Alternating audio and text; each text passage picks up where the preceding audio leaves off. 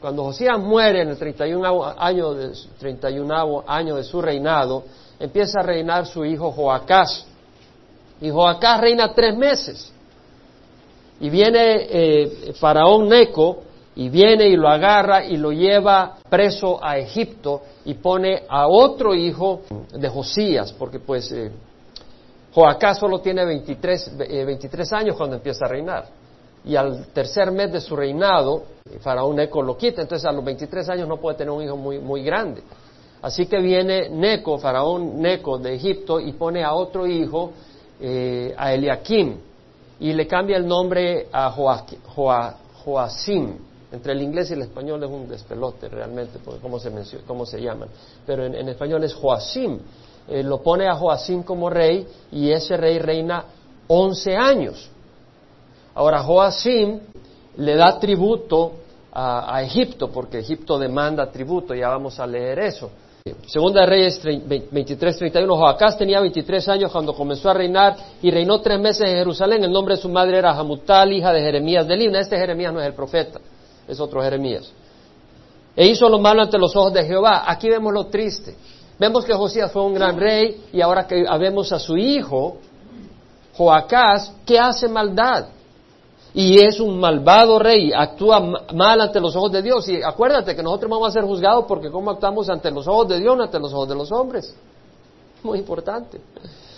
Hizo lo malo y Faraón Eco lo puso en prisión en Ribla. Ribla estaba a 200 millas al norte de Jerusalén. Era un lugar temporal donde él estaba ahí eh, interactuando, y, pero se lo llevó a Egipto y lo dejó preso en Egipto a Joacás hasta que murió en Egipto. Ahora, Faraón lo puso en prisión horrible en la tierra de Hamad para que no reinara en Jerusalén e impuso una multa sobre la tierra de 100 talentos de plata. El talento son 34 kilos, o sea, 75 libras, eh, 100 talentos, 7.500 libras de plata y un talento de oro, 75 libras de oro. Eso era lo que demandaba. Ahora, Faraón Neco hizo rey a Eliakim, hijo de Josías, en lugar de Josías su padre, y cambió su nombre por el de Joacim, ya lo dijimos. Pero tomó a Joacás y lo llevó a Egipto y ahí murió. Y Joacim dio plata y el oro a Faraón e impuso contribuciones al país para entregar el dinero conforme al mandato del Faraón. Es decir, Joacim dice, tú me estás pidiendo 7.500 libras de plata y me estás pidiendo 75 libras de oro, se la tengo que sacar al pueblo. De algún lugar la tengo que sacar. Y al que tenía más plata, más plata le sacaba. Al que tenía menos plata, menos plata. Joacim tenía 25 años cuando comenzó a reinar y reinó 11 años en Jerusalén. El nombre de su madre era Seguda, hija de Pedaías de Ruma e hizo lo malo ante los ojos de Jehová conforme a todo lo que habían hecho sus padres. Vemos que Joacim, que es otro hijo de Josías, el segundo hijo de Josías, de hecho el mayor era, era Joacim porque tenía 25 años cuando empezó a reinar, el otro tenía 23 años, o sea que pusieron primero al segundo y después al primero. Aparentemente el pueblo escogió al segundo porque pensaron que el primero no tenía liderazgo o era muy débil para reinar. Pero lo que fuera, este Joacim fue malvado también. Interesante, Josías es un gran hombre de Dios y sus dos hijos acá, malvados como podían ser. Qué triste. En los días de Joacim subió Nabucodonosor, rey de Babilonia, y Joacim fue su siervo por tres años. En los días de Joacim, ¿qué día? ¿Cuándo entró? Si usted se va al profeta Daniel, está en el tiempo de Daniel. Daniel estaba en la corte de Israel, era un jovencito. Y si usted va al libro de Daniel, dice que en el tercer año de Joacim, Nabucodonosor llegó. Usted puede verlo en el momento que quiera. Daniel capítulo 1, versículo 1 en adelante. Nabucodonosor llega en el tercer año de Joacim y se lleva a los nobles y se lleva a los miembros, algunos miembros de la familia real de Israel y se las lleva al palacio de Babilonia para enseñarles el idioma de ellos, la escritura de ellos, pero eran los más sabios, los más inteligentes de Israel, se lleva la crema de la crema, y dentro de ellos iba Daniel. Con el favor de Dios, después de esto vamos a estudiar el libro de Daniel y otros profetas, que es maravilloso, que tiene tanta enseñanza y retos para nosotros. Pero el punto es que ahí es, por decir así, la primera deportación, los primer grupos que va, pero no es masiva, sino de la crema de la crema de Israel, que va hacia Babilonia. Ahora, después de tres años, en el año sexto, de Joacim se revela contra Babilonia. Y Jehová envió contra Joacim bandas de caldeos, es decir, de los mismos babilonios, aquellos que eh, andaban ahí, vaqueros, por decir así, eh, robando y eh, destruyendo. De los caldeos llegaban por ahí bandas de arameos, los que estaban al norte, que habían quedado, porque los arameos habían sido llevados al exilio por Asiria. Habían quedado sus bandas ahí que andaban de arriba abajo haciendo destrozos. Bandas de moabitas al sur, al este del Mar Muerto y bandas de amonitas al norte y este del Mar Muerto. Vinieron todos ellos y los destruían, les quitaban las cosas. O sea, de que él se trató de rebelar contra Babilonia, pero Dios les envió otras gentes para destruirlo. Dios, Dios, Dios tiene control. Dios, usa hasta Satanás. Ciertamente por el mandato de Jehová sucedió esto contra Judá para quitarlos de su presencia, por los pecados de Manasés, por todo lo que había hecho, por la idolatría y también por la sangre inocente que derramó, pues llenó a Jerusalén de sangre inocente y Jehová no quiso perdonar. Por supuesto que se hubieran arrepentido. Es otra historia. Pero en los días de Jeremías, porque esto es en tiempos de Jeremías, Jeremías le decía al pueblo que se arrepintiera, pues no se arrepintieron. Los demás hechos de Joacim y todo lo que hizo no están escritos en el libro de crónicas de los reyes de Judá y durmió Joacim con sus padres y su hijo Joaquín reinó en su lugar. Este es el nieto de Josías. Y él tiene 18 años cuando empieza a reinar. El rey de Egipto no salió más de su tierra porque el rey de Babilonia había tomado todo lo que le pertenecía al rey de Egipto desde el torrente de Egipto hasta el río Éufrates. Es decir, vemos de que Asiria había sido vencida por Babilonia. En el año 609 fue destruido como imperio. Y Egipto todavía estaba haciendo un poco de fuerza, había puesto un poco de fuerza sobre Israel, o sea, sobre eh, Judá, pero vemos que ya para la, para la época esta, ya Egipto no tenía ningún poder realmente. Es decir, todas las tierras que había tomado Egipto al este del río de Egipto hacia el Éufrates, se las había quitado ya Babilonia. Babilonia se había consolidado como un imperio poderoso. Y Joaquín, Joaquín tenía 18 años cuando comenzó a reinar y reinó tres meses en Jerusalén. El nombre de su madre era Neusta, hija del Natán de Jerusalén. E hizo lo malo ante los ojos de Jehová conforme a todo lo que había hecho su padre. Vemos que Joaquín hace lo malo. Este es nieto. Este es el hijo de Joacim. Entonces este es nieto de Josías. Amén. Y en aquel tiempo, este, en el tiempo de este nieto, los siervos de Nabucodonosor, rey de Babilonia, subieron a Jerusalén y la ciudad fue sitiada. Nabucodonosor, rey de Babilonia, llegó a la ciudad mientras sus siervos la tenían sitiada y Joaquín, rey de Judá, se rindió al rey de Babilonia. Usted sabe que Jeremías profetizó esto. Se los dijo y está en Jeremías 22 del 24 al 30. No voy a ir ahí porque no quiero tomar más tiempo. Joaquín, rey de Judá, se rindió al rey de Babilonia, él y su madre, sus siervos, sus jefes y sus oficiales, y el rey de Babilonia lo apresó en el octavo año de su reinado. Ahora, Nabucodonosor, lo podemos leer eso a través de Ezequiel y otras cosas, podemos eh, reconciliar las fechas. El, el, año que entró Nabucodonosor, donde Joacim, que fue el tercer año del reinado de Joacim, fue el primer año de Nabucodonosor. Entonces Joacim reinó once años. Entonces, si entró en el, primer año de Nabucodonosor, el tercero quiere decir que fue el octavo año de Nabucodonosor, cuando Joacim murió, cuando Joaquín entró a reinar y cuando Nabucodonosor entró en esa época a sitiar a Jerusalén. Fue el octavo año de Nabucodonosor y ahí lo vemos. El rey de Babilonia lo apresó en el octavo año de su reinado. ¿Lo vemos? Amén.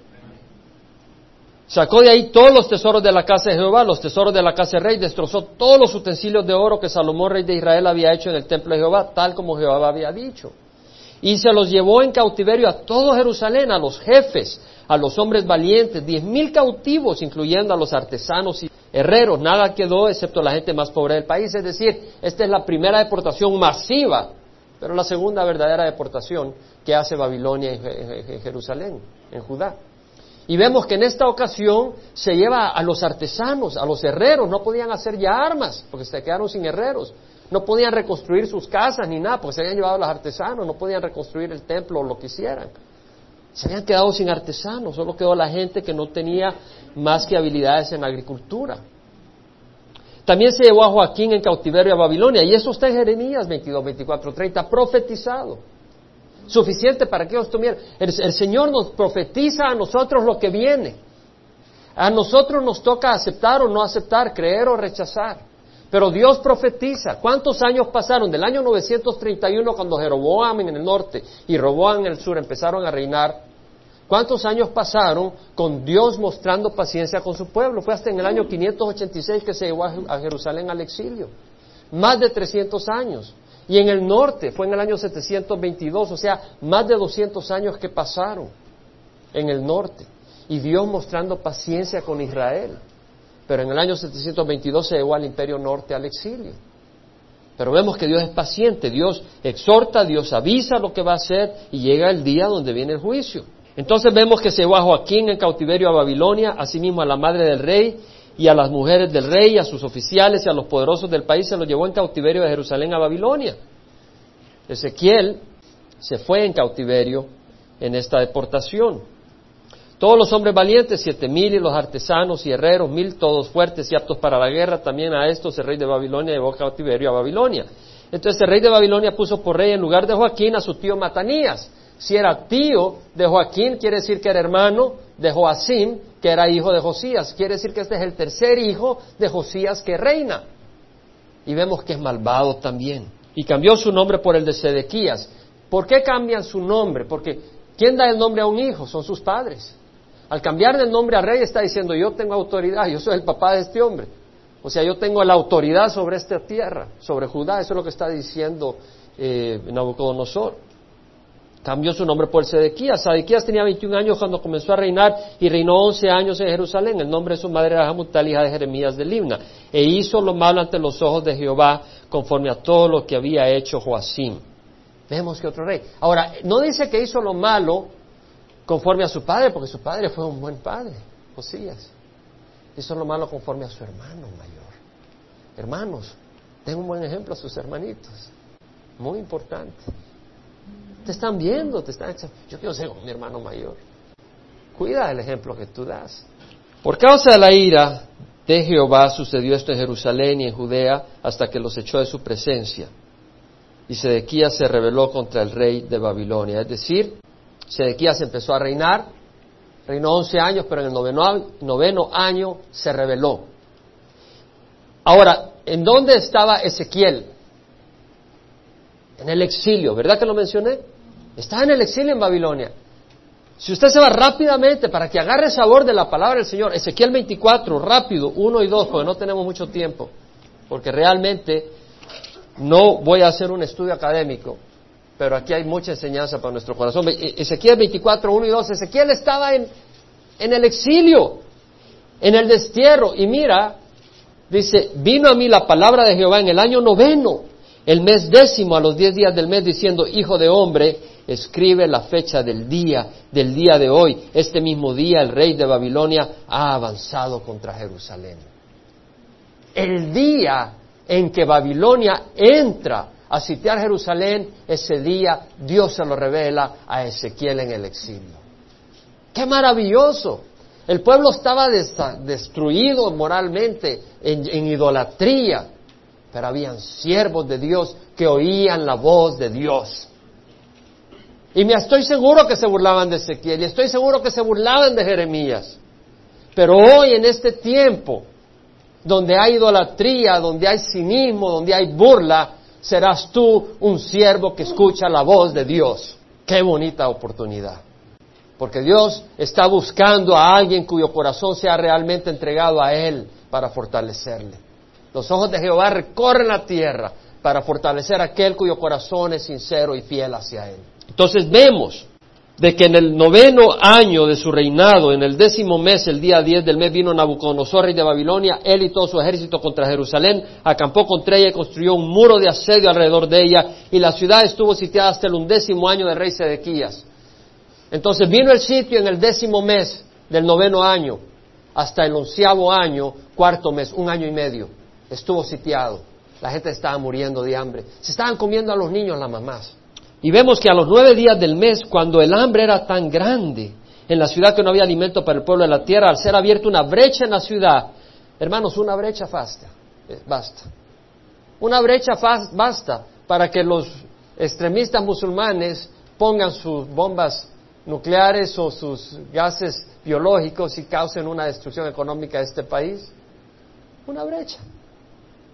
Y el enemigo abrió una brecha en la ciudad. Todos los hombres de guerra huyeron de noche por el camino de la puerta entre las dos murallas, junto al jardín de rey, estando los caldeos alrededor de la ciudad, y se fueron por el camino del Arabá, es decir, hacia el este, hacia la valle del Jordán.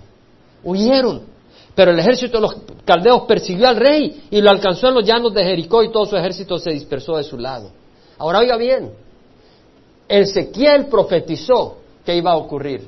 Jeremías profetizó que iba a ocurrir, que Sedequías iba a ir al exilio. Y lo interesante es que Ezequiel dijo que no iba a haber Babilonia. Y Jeremías dijo que iba a ir a Babilonia. Y la gente decía, están locos. Uno profetiza una cosa y otro profetiza la otra. La gente no entendía, pero Dios nos engaña. Y Dios no se confunde y Dios no se contradice. ¿Sabes qué? Las dos profecías se cumplieron. Le sacaron los ojos a Sedequías. Y fue a Babilonia conforme a lo profetizó Jeremías, pero no vio Babilonia conforme a lo que profetizó Ezequiel. Lo que quiere decir es que porque tú no entiendas algo, no quiere decir que Dios no lo va a cumplir. Dios tiene la última palabra. Cielos y tierra pasarán, pero mis palabras no pasarán. Vete rápidamente a Jeremías 32, 4, 5. Dice, Sedequía, rey de Judá, no escapará de la mano de los caldeos, sino que ciertamente será entregada en manos del rey de Babilonia, que hablará con él cara a cara, y sus ojos verán sus ojos. ¡Wow! Quiere decir que se, está diciendo que Sedequías iba a ver al rey de Babilonia. Y él llevará a Sedequías a Babilonia. Ahora, si vas a Ezequiel, capítulo 12, versículo 10, o bueno, vamos de un solo al 13. Extenderé mi red sobre él, se está refiriendo a Sedequías, y quedará preso en mi trampa. ¿Quién, está hablando quedará preso en mi trampa? Dios, Dios está usando a un rey pagano para llevar justicia sobre su pueblo. Y lo llevaré a Babilonia, a la tierra de los caldeos, pero no la verá y morirá ahí. ¿Cómo es posible que no le iba a ver? ¿Cómo es posible? Porque lo quitaron los ojos. Efectivamente, versículo 6 del capítulo 25 de Según de Reyes, capturaron al rey, lo trajeron al rey de Babilonia en Ribla y éste lo sentenció y degollaron a los hijos de Sedequías en su presencia. Agarraron a sus hijos y los mataron a la espada ahí y a Sedequías le sacó los ojos después. La última cosa que vio Sedequías, la última imagen que quedó en su vida fue sus hijos siendo degollados en su presencia, sin poder hacer nada y lo ataron con cadenas de bronce y lo llevaron a Babilonia. Este es el fruto del pecado, hermanos. El fruto del pecado es ceguera. Tú estás en pecado y en rebeldía, terminas ciego, no ves. Y tus hijos sufren. Tus hijos sufren tus decisiones. Tú estás en rebeldía, tú estás en pecado, tus hijos sufren las consecuencias.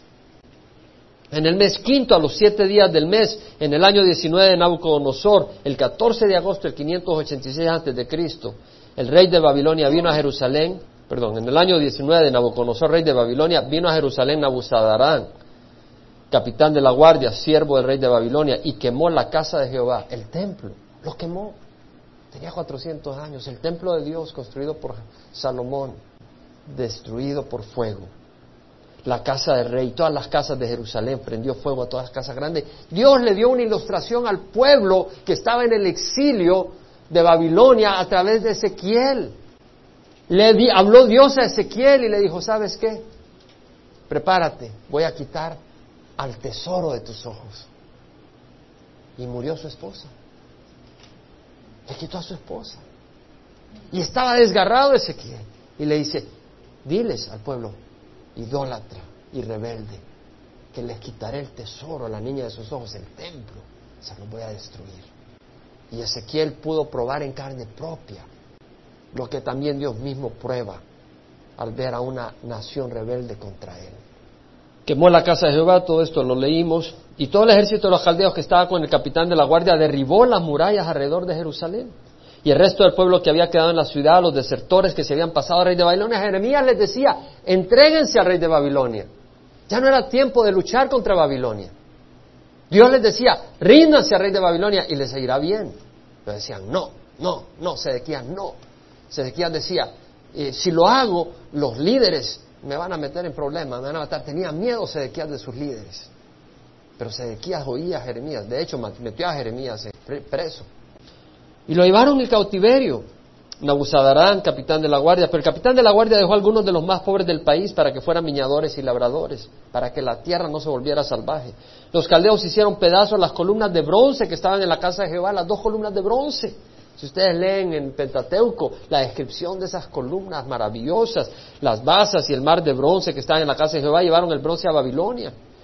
Primero le hicieron pedazos porque había tanto bronce que no podían llevarse los pedazos grandes. Se llevaron las ollas, las palas, las despabiladeras, las cucharas y todos los utensilios de bronce que se usaban en el servicio del templo. El capitán de la guardia se llevó además los incenciarios y los tazones, lo que era de oro puro y lo que era de plata pura. En cuanto a las dos columnas, el mar y las basas que Salomón había hecho para la casa de Jehová, no era posible calcular el peso del bronce de todos estos objetos. La altura de una columna era 18 codos, 9 metros. Tenía sobre ella un capitel de bronce ornamental. La altura del capital era de tres codos, metro y medio con una obra de malla y, granadas alrededor del capital, todo de bronce, y la segunda columna era igual con obra de malla. Entonces el capitán de la guardia tomó al sumo sacerdote Seraías, al, sumo sacerdote de Judá, al segundo sacerdote Sofonías, a los tres oficiales del templo. De la ciudad tomó a un oficial que estaba encargado de los hombres de guerra, a los cinco hombres de los consejeros de rey que le habían dado mal consejo, que le decían que no se rindiera a Babilonia, y se los llevó al escriba del capitán del ejército que alistaba a la gente del país y a 60 hombres del pueblo, y se los llevó al rey de Babilonia en Ribla, y en el versículo 21 leemos, ahí los sirvió el rey de Babilonia y les dio muerte en Ribla, en la tierra de Hamad, así Judá fue llevada al cautiverio lejos de su tierra. ¿Dónde estaba Israel? En el exilio. ¿Dónde estaba Judá? En el exilio, la tierra destruida, el fruto del pecado. Ahora quisiera decirte una cosa. La vez pasada hablamos de la ira de Dios, pero también hablamos del perdón de Dios. No nos quedamos solo con la ira de Dios, amén. No di el mensaje solo sobre la ira de Dios, pero sí dimos el mensaje de la ira de Dios. Por supuesto que hablamos de la gracia de Dios, porque hablar de la ira de Dios sin hablar de la gracia de Dios no es lo que estamos llamados a hacer. Dios es un Dios de gracia y de misericordia, pero es un Dios de ira también, Dios de justicia. Y Dios derrama su ira. Y hemos enseñado eso hace unos domingos, no vamos a repetir eso, pero si no tienes el CD, consíguelo porque hablamos claramente sobre eso. Pero ahora quiero decirte algo. Hay que estar preparados, y esto es para el cristiano que está caminando en espíritu de Dios, así como aquel que está jugando con Dios, que cree que está jugando, y así como aquel que no conoce a Dios. Todos vamos a ser juzgados un día. Todos. No por un tribunal, pero por Jesús. Pero no va a venir como el cordero indefenso que vino la primera vez. Y todo depende de en qué juicio vas a estar tú. Porque no va a ser un solo juicio. Hay tres juicios. Primero quiero decirte que el, que el que va a juzgar a cada alma que ha existido en la tierra y existirá hasta cuando venga el Señor es Jesús. En Hechos 10:42, Pedro predicando dice, Dios nos mandó predicar al pueblo y a testificar con toda solemnidad que este Jesús es el que Dios ha designado como juez de los vivos y los muertos. Jesús es el juez de los vivos y los muertos. No es María, no es José, no es el Papa, no es la iglesia presbiteriana, es Jesucristo. No es una organización, no es un comité, es Jesús quien va a juzgar a cada persona. Un momento, ¿me estás escuchando? O sea, yo creo que eso es sabio, yo creo que es bueno entender que un día, cada uno de nosotros, un día vamos a estar en la presencia de Jesús para ser juzgados. Un día vas a ser juzgado. Un día, no importa todas las excusas que hayas tenido. No importa lo que, que tu esposa, que tu esposo, que el trabajo, que aquí, que la tentación, que esto, todo eso no sirve. Un día vas a estar ante Jesús y Él conoce los corazones y Él entiende lo que son las cosas. Él es Dios. No puedes darle la vuelta, no puedes darle excusa. Es un fuego consumidor, dicen hebreos. Dios. Un día cada uno de nosotros vamos a estar. Pablo, diciéndole a Timoteo ese encargo, le dice, te encargo solemnemente, solemnemente, en la presencia de Dios y de Cristo Jesús, que ha de juzgar a los vivos y a los muertos. Un día tú, y no va a decir tú y yo, cada uno individualmente va a estar ante Dios. Yo ayer con eso ya estaba para suficiente predicación. Si tú realmente entiendes eso, si tú realmente entiendes que un día vas a estar no ante un comité, pero ante Dios, reflexiona, considéralo. Un día vas a estar ante Dios, tú solo, para ser juzgado. Un día vas a estar ante Dios para ser juzgado. Ahora, hay tres juicios. Y quiero decirte que hay un juicio al que yo voy a ir y espero todos ustedes vayan, que es el juicio en el Bima Seat of Christ que le llaman en, en, el, en inglés, el trono del tribunal de Cristo. Y ese es donde cada creyente va a ser juzgado. No para salvación, porque somos salvos por gracia, no por obras. Somos salvos por la sangre de Jesús.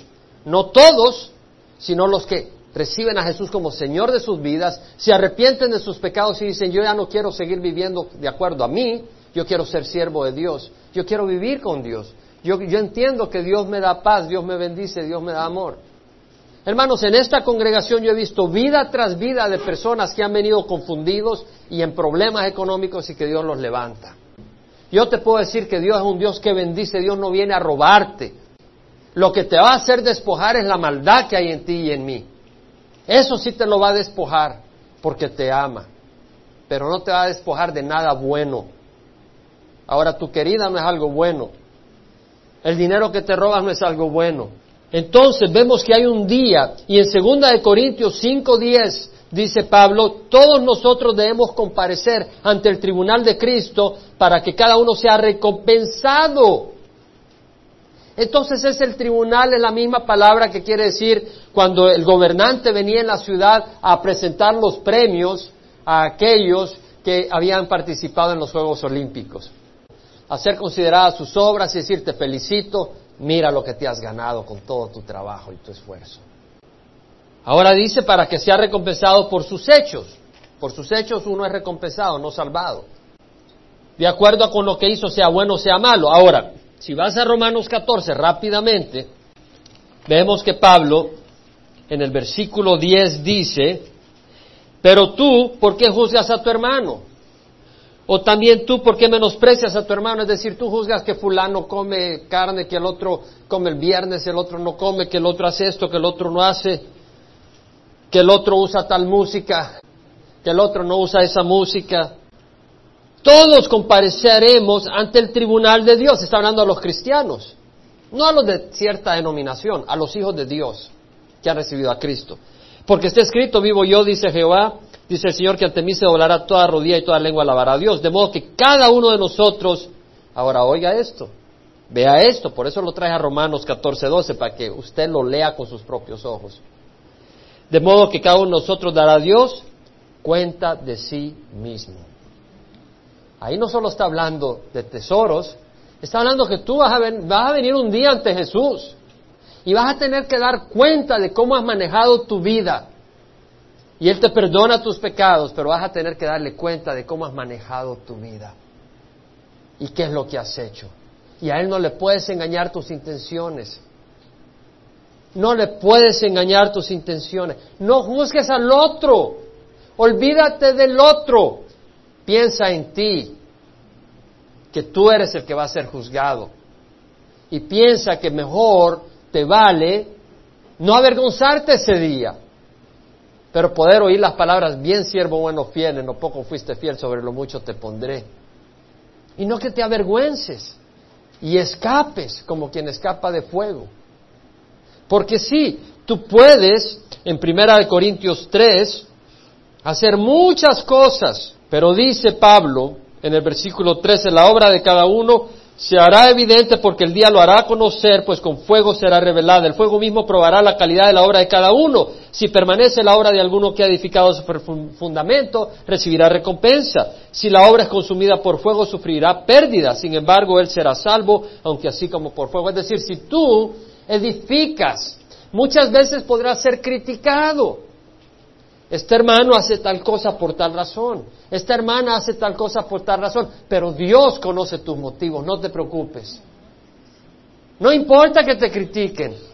No importa que tenga apariencia de las razones equivocadas que estás usando para hacer las cosas, porque Dios conoce tu corazón. Y no importa que Satanás manipule las cosas para dar una apariencia que sea desprestigiosa, porque cuando Dios venga y pruebe tu obra, va a pasar la prueba del fuego y Dios te va a recompensar. No te preocupes. Pero, si tú haces las cosas y tu motivación no es, equivocada, hermanos, Estoy hablando a los hermanos acá. Estoy hablando a los cristianos. Me estoy hablando a mí. Ayer estaba en el correo y estaba analizando y considerando la motivación de ciertas cosas y preocupado que cuáles pueden ser las motivaciones. Dios sabe, Dios sabe. Pero cuida tus motivaciones, cuida tus motivaciones y que me cuide yo de mis motivaciones. Yo usé este versículo en cierto correo que envié ayer. Cuidémonos como hacemos las cosas. Porque, hermanos, tú puedes impresionar a medio mundo. La cuestión es, ¿realmente Dios está agradado con esto? Y por otro lado, no te preocupes si a la gente piensa que tú vienes temprano porque quieres impresionar, pastor, si esa no es tu razón. No te preocupes. Si la persona piensa que tú haces esto porque tal motivo, no te preocupes. O que tú le abriste la puerta a tal hermana porque tal vez tienes una doble intención y te juzgan así. No te preocupes. Dios conoce tu corazón. Y Dios te va a bendecir. Dios es fiel. Dios es bueno. Y tú tienes el Espíritu Santo. En 1 Corintios 4 dice que todo hombre nos considere de esta manera como servidores de Cristo y administradores de los ministerios de Dios. Sí, que seamos considerados siervos de Dios, administradores ¿Qué quiere ser un administrador? Alguien que tiene algo para administrar. Cada uno de nosotros ha recibido dones. Uno de nuestros hermanos ahora ha seguido, Señor, derrama tus dones. Tienes dones. Administralos. Ahora bien, se requieren los administradores que cada uno se haya dado fiel. Seamos fieles de lo que Dios nos ha dado. Yo a veces pienso lo que Dios me ha dado, no en arrogancia, sino en el sentido de que Dios me ha dado muchas cosas. No está hablando en el sentido material. Pero digo, Señor me ha dado tanto, yo conozco el Evangelio, conozco tu palabra, he recibido esto, he recibido lo otro, he recibido lo otro, he recibido lo otro. Señor, ayúdame a ser fiel con lo que me has dado. No quiero ser infiel con lo que Dios me ha dado. Ahora dice Pablo, en cuanto a mí, es de poca importancia que yo sea juzgado por vosotros. Pablo dice, ¿sabes qué? Yo estoy corriendo mi carrera y muchos me juzgan, dice Pablo. A mí no me importa que tú me juzgues, dice Pablo o por cualquier tribunal humano. De hecho, ni aún yo me juzgo a mí mismo. Pablo dice, ni yo me puedo juzgar a mí mismo. Ahora dice, no estoy consciente de nada en contra mío, mas no por eso estoy sin culpa. Pero el que me juzgue es el Señor. ¿Sabes qué? Pablo no se pudo juzgar a sí mismo. Nosotros no vamos a estar juzgando gente en la congregación. Oh, este hermano es espiritual, este hermano es mejor, el otro hermano no es tan bueno. Dios no nos pone a eso, hermanos. Dios no nos pone a eso. Viene el día cuando Dios va a juzgar. Debemos de ser fieles y un día el Señor nos va a juzgar a cada uno de nosotros. No juzguéis antes de tiempo, sino esperad hasta que el Señor venga, el cual sacará a la luz las cosas ocultas en las tinieblas y pondrá de manifiesto los designios de los corazones, y entonces cada uno recibirá su alabanza de parte de Dios. El único héroe de la película es Jesucristo. Y el único que puede juzgar, no nos podemos poner nosotros en el banco de, dividir personas y esto y lo otro. El único que va a juzgar es Dios. Y el único que va a dar los galardones es Dios. Ahora hay otro juicio. El juicio al final de la tribulación. En Mateo 25, el Señor dice que cuando el Hijo del Hombre venga en su gloria con todos los ángeles del cielo, se sentará en el trono de su gloria. Y delante de él reunirá a todas las naciones. ¿Cuáles naciones? Las naciones que estén en el mundo, porque sabemos que Jesús viene por su iglesia y va a arrebatar a su iglesia y por siete años vamos a estar en la presencia del Señor en un gran festín pero a los siete años viene el Señor al final de la tribulación y venimos nosotros a reinar con Jesucristo. En ese momento hay mucha gente en el mundo. Algunos que han recibido a Cristo y que los quieren matar. Y muchos que habrán muerto. Y otros que han aceptado el, anticristo para poder vivir, comer, celebrar y estar en este mundo y están vivos. Entonces cuando venga Jesús va a reunir a todas las naciones y va a separar a aquellos que han aceptado el anticristo para ser parte de este mundo y no perder la cabeza, y aquellos que están dispuestos a perder la cabeza por Cristo. Entonces cuando venga Jesús reúne a las naciones y mira lo que dice. Entonces vemos que dice que dice serán reunidas delante de él todas las naciones y separará a unos de otros. No está hablando de naciones sino de personas. Como separa un pastor las ovejas de los cabritos. Entonces Jesús, cuando vea a las naciones reunidas delante de él, él va a decir, ok, acá. Tú, acá. Tú, acá. Tú, acá. Tú, acá. Tú, acá. Tú, acá. Y va a empezar a separarlas. Persona por persona. Ahora, si tú conoces a Jesús y le has dado tu corazón, tú no vas a estar ahí. Pero si tú no conoces al Señor y te quedas a la tribulación, tú vas a estar ahí. Y o has tomado una decisión de aceptar, aunque te huele la cabeza a Jesús, o te has aceptado al mundo. Y en ese mundo verás cuando venga Jesús y con la mano te ponga en uno de los dos grupos. Entonces dirá a los que están a su derecha, venid benditos de mi Padre, heredad del reino preparado para vosotros desde la fundación del mundo, porque tuve hambre y me diste de comer. Tuve sed y me diste de beber. Estuve forastero y me recibiste. Anduve desnudo y me vestiste. Estuve enfermo y me visitaste. Estuve en la cárcel y viniste a mí. Y le dirán, los justos, dice la palabra del Señor. Vea capítulo 25, versículo 37. Los justos, no por sus obras. Nadie es justo por sus obras, pero porque han aceptado a Jesús en la tribulación. Se quedaron en la tribulación, pero se arrepintieron a tiempo. Y en la tribulación decidieron dar hasta la cabeza y muchos murieron y mueren en ese tiempo. Pero vienen y dice, el Señor les dice justos, ¿por qué? Porque su fe los justifica. Y tú ahora Dios te llama justo si tú lo recibes.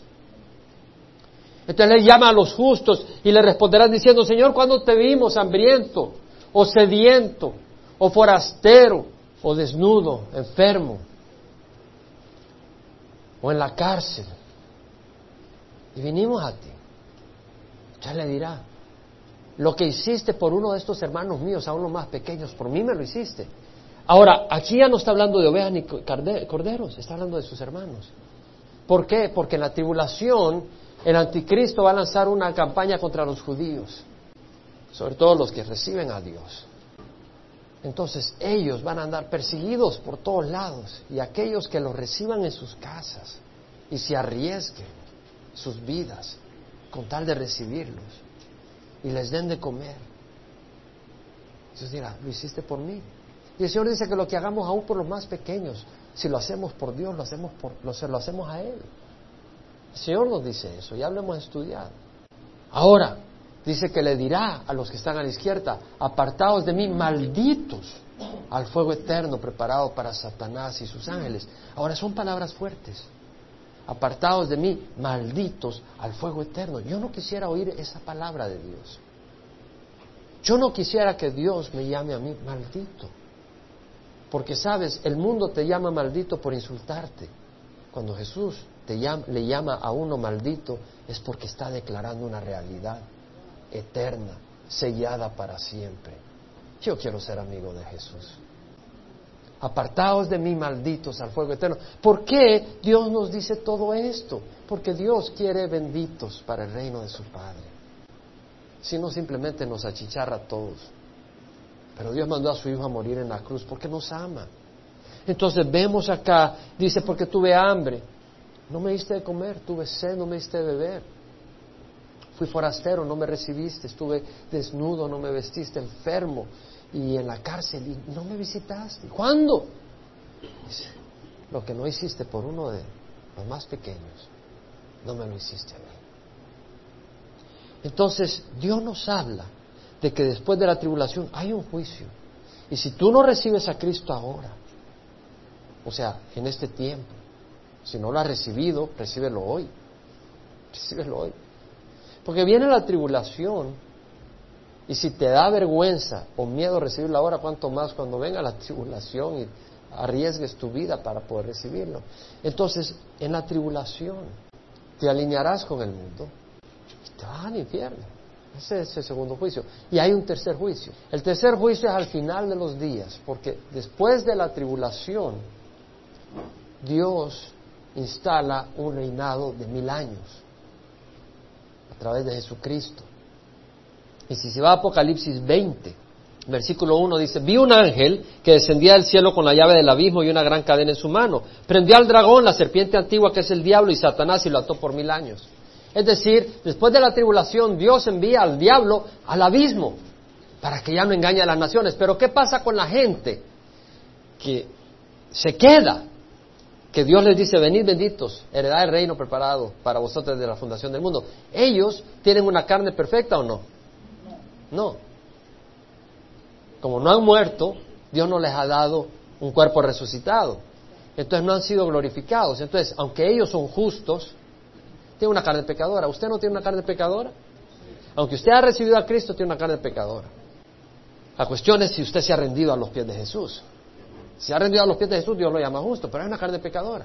Entonces, el milenio eh, son mil años donde la tierra se, se superpobla. Va a haber millones de personas en todo, y vamos a reinar con el Señor.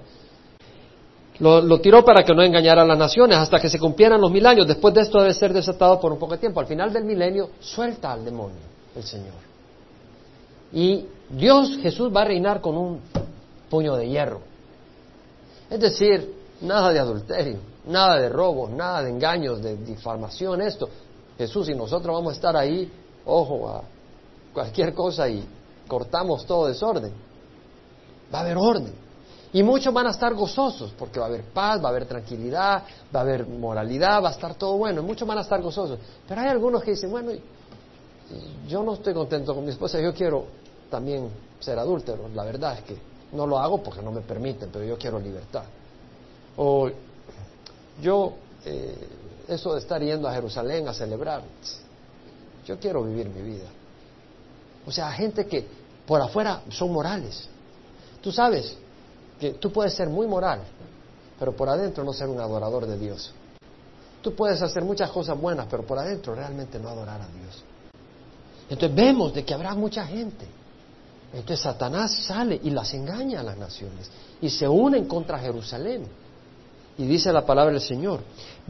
Antes, en el versículo 4, dice, vi los tronos y se sentaron sobre ellos y se les concedió autoridad para juzgar decir, ahí está Cristo, ahí está la iglesia para reinar con el Señor Jesucristo. Pero dice, vi las almas de los que habían sido decapitados. Estos fueron los que perdieron la cabeza en la tribulación por su fe, por causa del testimonio de Jesús y de la palabra de Dios, y a los que no habían adorado a la bestia ni a su imagen, ni habían recibido la marca sobre su frente ni sobre su mano, y volvieron a la vida y reinaron con Cristo por mil años. Ahí vamos a estar nosotros reinando con Cristo. Somos, ¿qué dice Pedro? Somos nación santa, real sacerdocio, nación santa. Somos linaje escogido, real sacerdocio. Somos sacerdotes y reyes con el Señor. Él es nuestro rey, pero vamos a reinar con Él. Pueblo adquirido para posesión de Dios, para que anuncie las virtudes de aquel que os llamó de las tinieblas a su luz admirable.